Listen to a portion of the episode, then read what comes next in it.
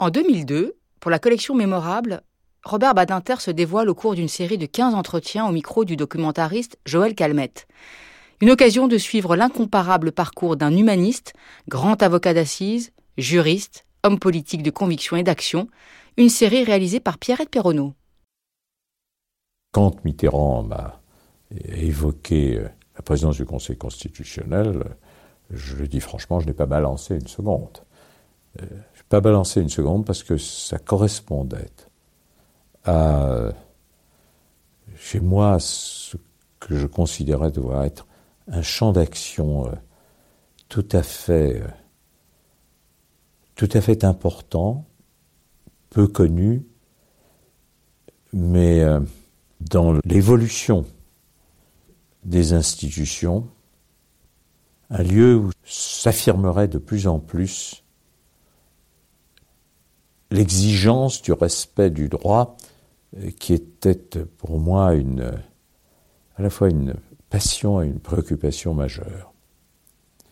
Je considérais depuis, avant même d'entrer au gouvernement, que la France n'était pas, n'avait pas atteint le niveau d'un véritable état de droit. Alors ça peut paraître extraordinaire pour une grande république, une première euh, des grandes républiques européennes, euh, avec euh, ça inscrit en filigrane, toujours rappelé la grande déclaration des droits de l'homme de 89. Et cependant, pour celui qui l'avait observé pas attentivement et qui avait eu l'occasion, ce qui était mon cas, d'aller à l'étranger, de voir fonctionner autrement des systèmes judiciaires et plus généralement euh, l'État, nous avions à cet égard beaucoup d'archaïsme et euh, des institutions euh, qui étaient, à mes yeux, encore boiteuses. Une fois élue jusqu'aux prochaines élections, la majorité parlementaire était maîtresse du jeu. Ça, c'était l'ancienne République, celle qui avait disparu avec l'avènement de la Ve République. Et alors, le, changement intervenu avec euh, le général de Gaulle, de profonde modification institutionnelle, avait euh, établi en France un système euh, qui, en définitive, donnait au président de la République élu par la majorité du pays, mais souvent une très courte majorité, et euh, à ceux qu'il choisissait, un pouvoir euh, sans commune mesure avec euh, celui que détenaient les autres chefs d'État ou de gouvernement en Europe.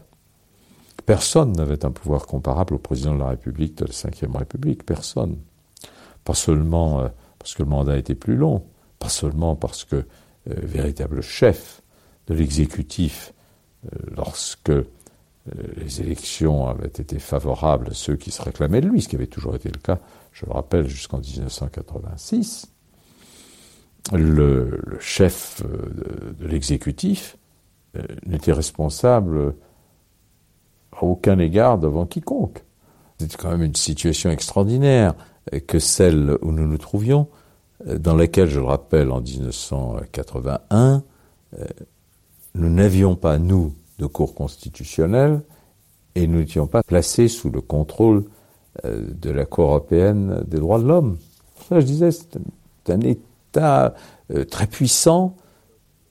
Une fois que le peuple avait choisi le premier de ses responsables, le président de la République, et que les élections avaient suivi en quelque sorte ce choix premier, eh bien, euh, nous vivions dans un système qui ne me paraissait pas répondre aux exigences modernes d'un État de droit. Les droits fondamentaux des citoyens, euh, ils étaient bien sûr euh, garantis. Nous n'étions pas un État jungle, encore moins dans un État totalitaire, mais ils, ne, trouvaient pas dans ce qui était l'ensemble institutionnel des garanties qui me paraissaient nécessaires. Et parmi celles-ci, il y avait en effet le contrôle de constitutionnalité.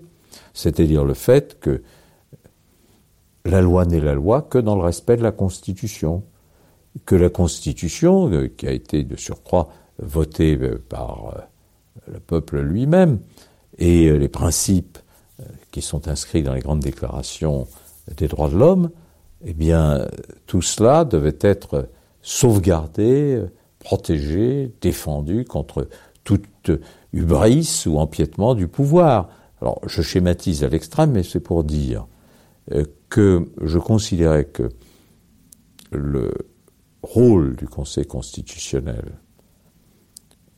était important, mais qu'on pouvait, dans l'exercice de ses pouvoirs, le rendre plus important encore. Et qu'il y avait l'IA euh, au cœur des institutions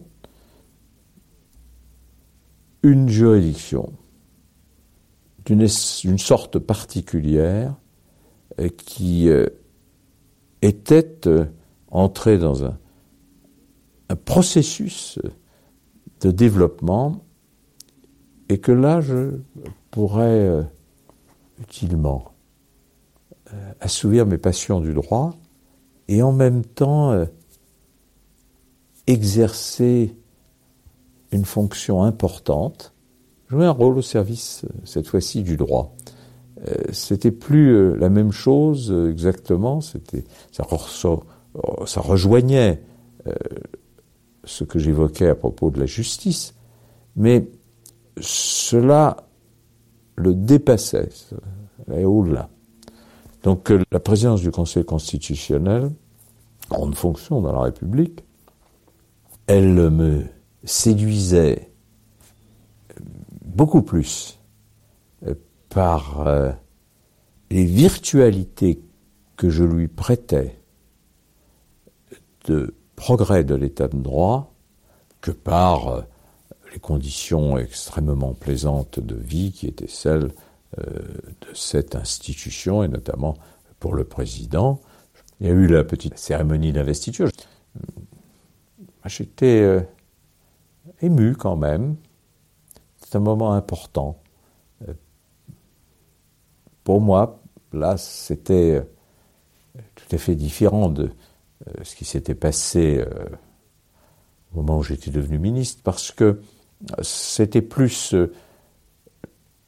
le juriste que hum, celui qui avait tant combattu contre la peine de mort, le juriste qui était appelé là à exercer euh, des fonctions que, que je savais être considérables et, dans lesquelles euh, je devinais que je pourrais assouvir euh, cette passion du droit que j'avais eu pendant tant d'années assumée au sein de l'université. C'était, le moment où j'allais pouvoir mettre en œuvre cette, cette expérience que j'avais acquise euh, d'abord à l'université, mais aussi dans le cours euh, des travaux parlementaires. Qu'est-ce que c'est le contrôle de constitutionnalité en définitive? C'est s'assurer une loi votée par le Parlement ne contredit pas, aussi peu que ce soit, les principes inscrits dans la Constitution. Ne méconnaît pas ces droits fondamentaux qui euh, sont là présent, euh, gravé dans, le marbre historique de la Déclaration des droits de l'homme, ou euh, les droits économiques et sociaux qui euh, sont inscrits dans le préambule de la Constitution de 1946. C'est un exercice intellectuel extrêmement passionnant. moi, je, le dis volontiers, j'ai exercé mes fonctions avec intérêt toujours et, parfois avec délice. Vous voyez, j'utilise délibérément le terme. quand euh, on, a euh, le goût du droit, euh, la passion du droit, il n'y a pas d'exercice plus satisfaisant que celui-là. Cette analyse très juridique, très intellectuelle de la conformité ou de la non-conformité de la loi à la norme supérieure de la Constitution. C'est très abstrait, mais c'est un enchantement et s'ajoutait à cet enchantement le sentiment si gratifiant qu'en se livrant à cet exercice, eh bien, c'était en définitive euh, la République. La République qui s'exprime dans les institutions et leur équilibre que l'on servait, et ce qui était encore plus important à mes yeux, les libertés, les droits fondamentaux des citoyens. Et je le dis franchement, de tous les exercices auxquels je me suis livré euh, dans ma vie, je laisse de côté les moments uniques euh, que j'ai pu connaître dans certaines grandes audiences criminelles, quand il s'agissait de la vie d'un être humain ou du combat contre la peine de mort. En dehors de cela, eh bien, je n'ai pas connu de satisfaction de l'esprit euh, comparable à celle que j'ai éprouvée au Conseil constitutionnel. J'y étais euh, pleinement heureux avec le sentiment à la fois euh, d'utiliser ce que j'avais depuis tant d'années appris et de servir servir les principes auxquels je croyais. Donc c'était euh, merveilleusement gratifiant. Et je tiens à le marquer, euh, on croit souvent que les membres du Conseil sont mus euh, par les intérêts politiques qui avaient été les leurs avant qu'ils aient été nommés. On se dit que ça a été nommé par le président du Sénat, il a appartenu à telle formation politique, ou bien le simple fait qu'il ait été choisi euh, par le président de la République sa pensée, euh, qu'il partage euh, ses opinions et ses convictions politiques et qu'il en sera si de même, voire qu'il est soumis à l'influence de l'autorité de celui qui l'a désigné. Je peux en témoigner, les choses ne se passent pas ainsi. C'est même tout à fait saisissant à observer. On dirait que les membres échappent tout de suite à euh, l'influence de l'autorité qui les a désignés, à supposer que cette influence euh, soit exercée sur eux avant, euh, que très vite, ce sont les tempéraments des membres, leurs convictions profondes, leur personnalité qui apparaissent dans le cours des délibérés. Les tempéraments, les personnalités se révèlent librement. Et puis, euh, on n'a même pas ici euh, à rappeler euh, ce que je n'appellerais pas le devoir d'ingratitude, mais simplement l'exigence de liberté. Parce que, après tout, une grande nomination, j'ai pu le constater avec un certain sourire, ça n'est jamais que la reconnaissance, parfois tardive, des mérites exceptionnels que le titulaire, lui, euh, se reconnaît bien volontiers. Alors, pourquoi la reconnaissance?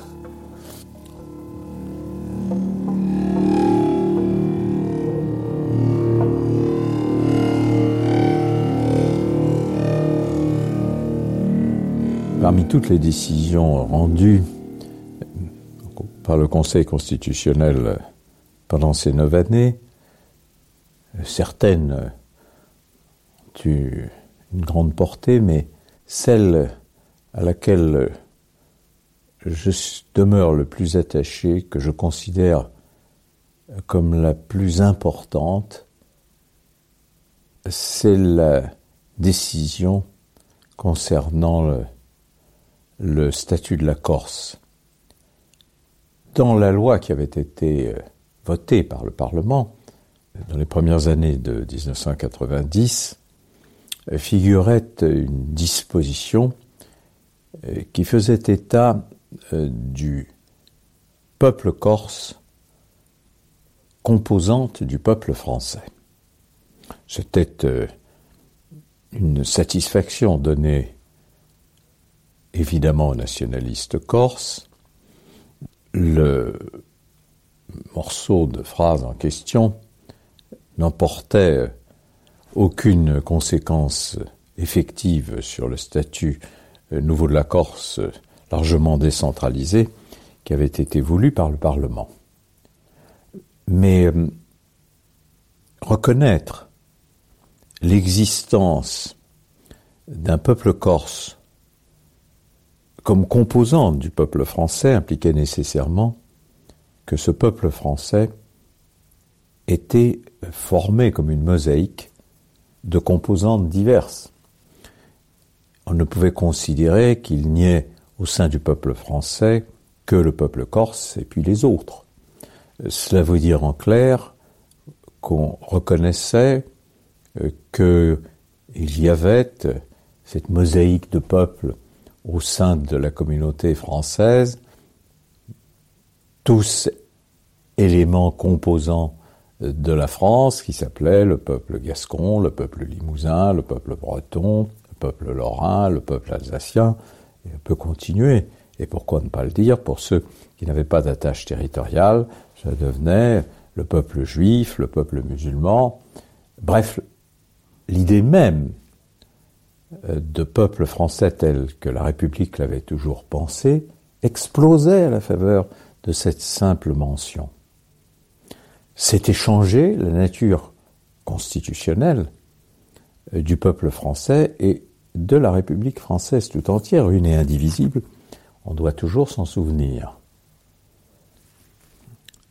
Dès lors, euh, le Conseil constitutionnel, unanime, a censuré cette disposition, l'a retranchée euh, du texte de la loi, admettant pour euh, la quasi-totalité du reste, sa conformité à la Constitution, mais supprimant la référence à l'existence ou à la reconnaissance d'un, entre guillemets, peuple corse composante du peuple français. Et euh, je me souviens très bien avoir euh, moi-même rédigé le projet de considérant, qui ensuite a été soumis au Conseil, dans lequel était défini le peuple français euh, comme composé de tous les citoyens français sans distinction aucune de race, de sexe, de religion, de croyance ou d'origine. C'était une définition nécessaire, un rappel euh, de ce qui constitue le fondement même de la République une et indivisible. Tous les citoyens français sont des citoyens français, et à ce titre titulaire des mêmes droits et de la même dignité, et l'on ne saurait constitutionnellement introduire entre eux des distinctions d'origine, serait-ce la référence à une origine territoriale, dont d'ailleurs on voyait mal la portée, puisque admettre l'existence d'un peuple corse constitutionnellement, cela voulait dire qu'ultérieurement, il faudrait définir qui composait ce peuple corse, et là, l'on entrevoyait des abîmes. Qui composait ce peuple corse? Des habitants de la Corse, euh, un Lorrain, un Alsacien euh, venu euh, s'établir en Corse pour y tenir commerce, un fonctionnaire, né à Quimper, marié à une habitante à sa naissance du Languedoc. Devrait-on définir le Corse par la filiation avec des parents nés en Corse? Faudrait-il avoir, comme en d'autres temps sinistres, la justification de trois grands-parents nés en Corse, peut-être même eux-mêmes de parents habitant la Corse? C'était ouvrir la voie à des perspectives qui n'étaient pas admissibles.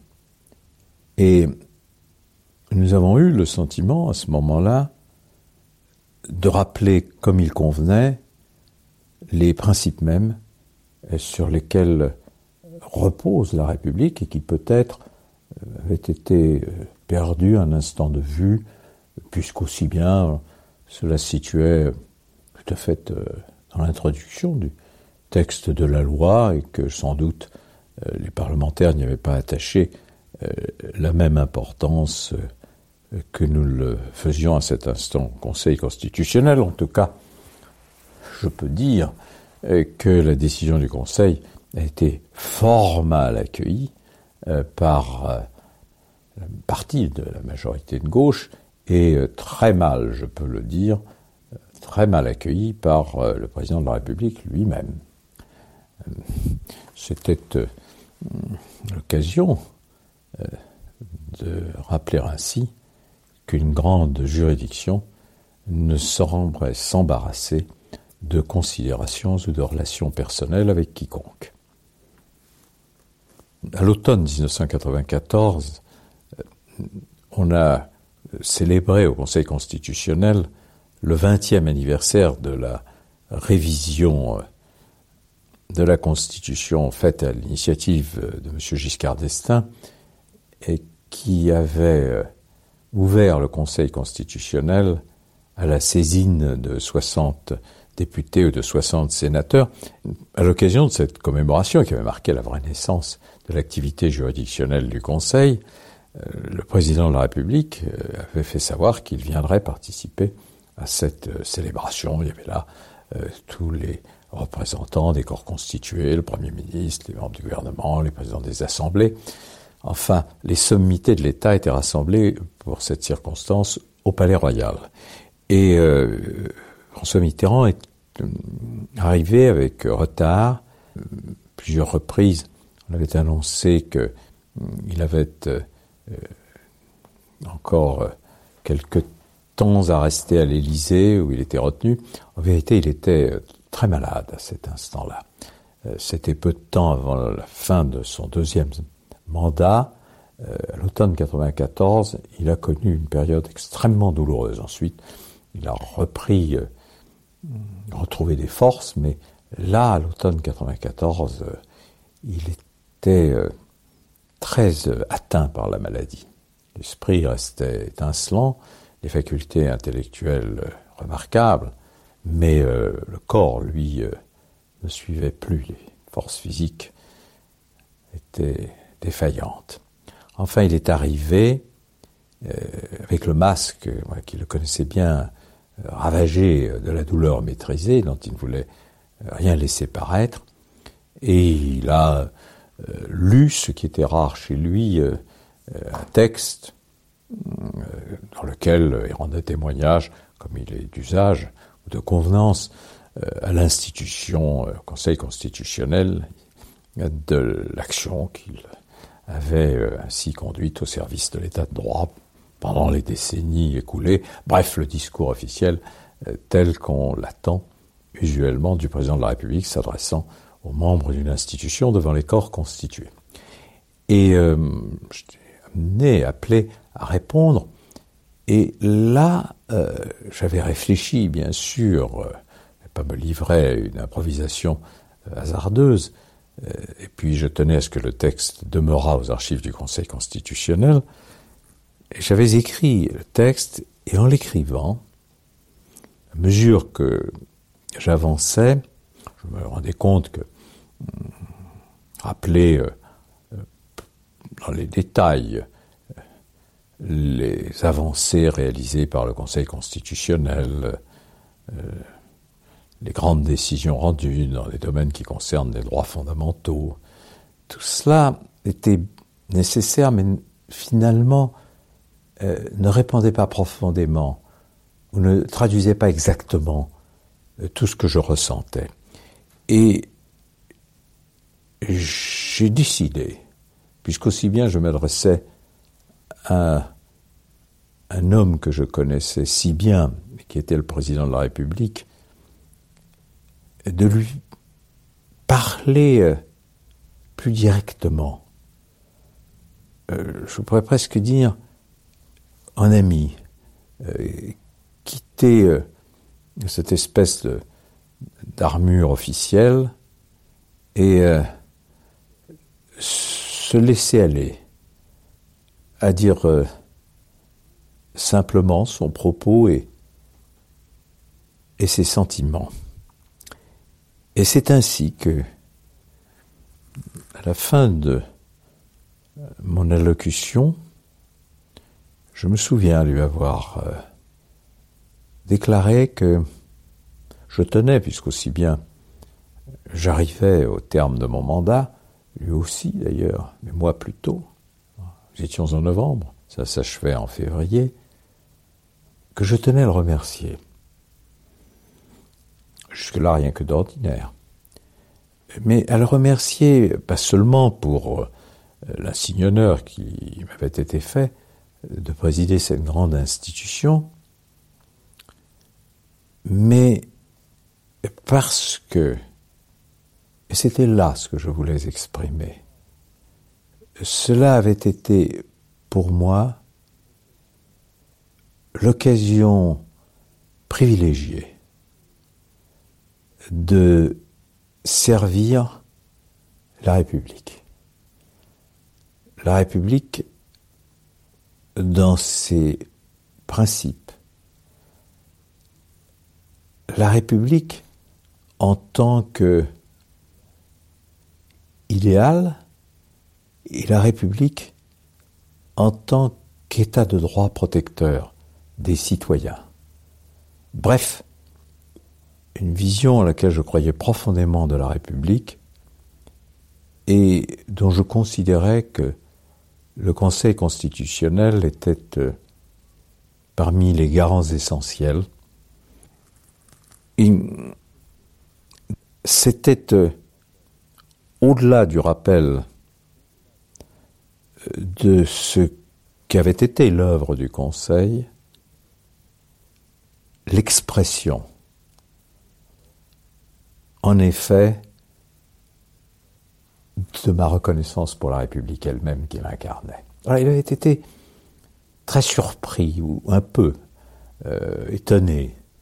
Euh, il avait été un peu étonné, Mitterrand, de, euh, de ses remarques ultimes, de ses propos terminaux, où je laissais un peu parler mes sentiments.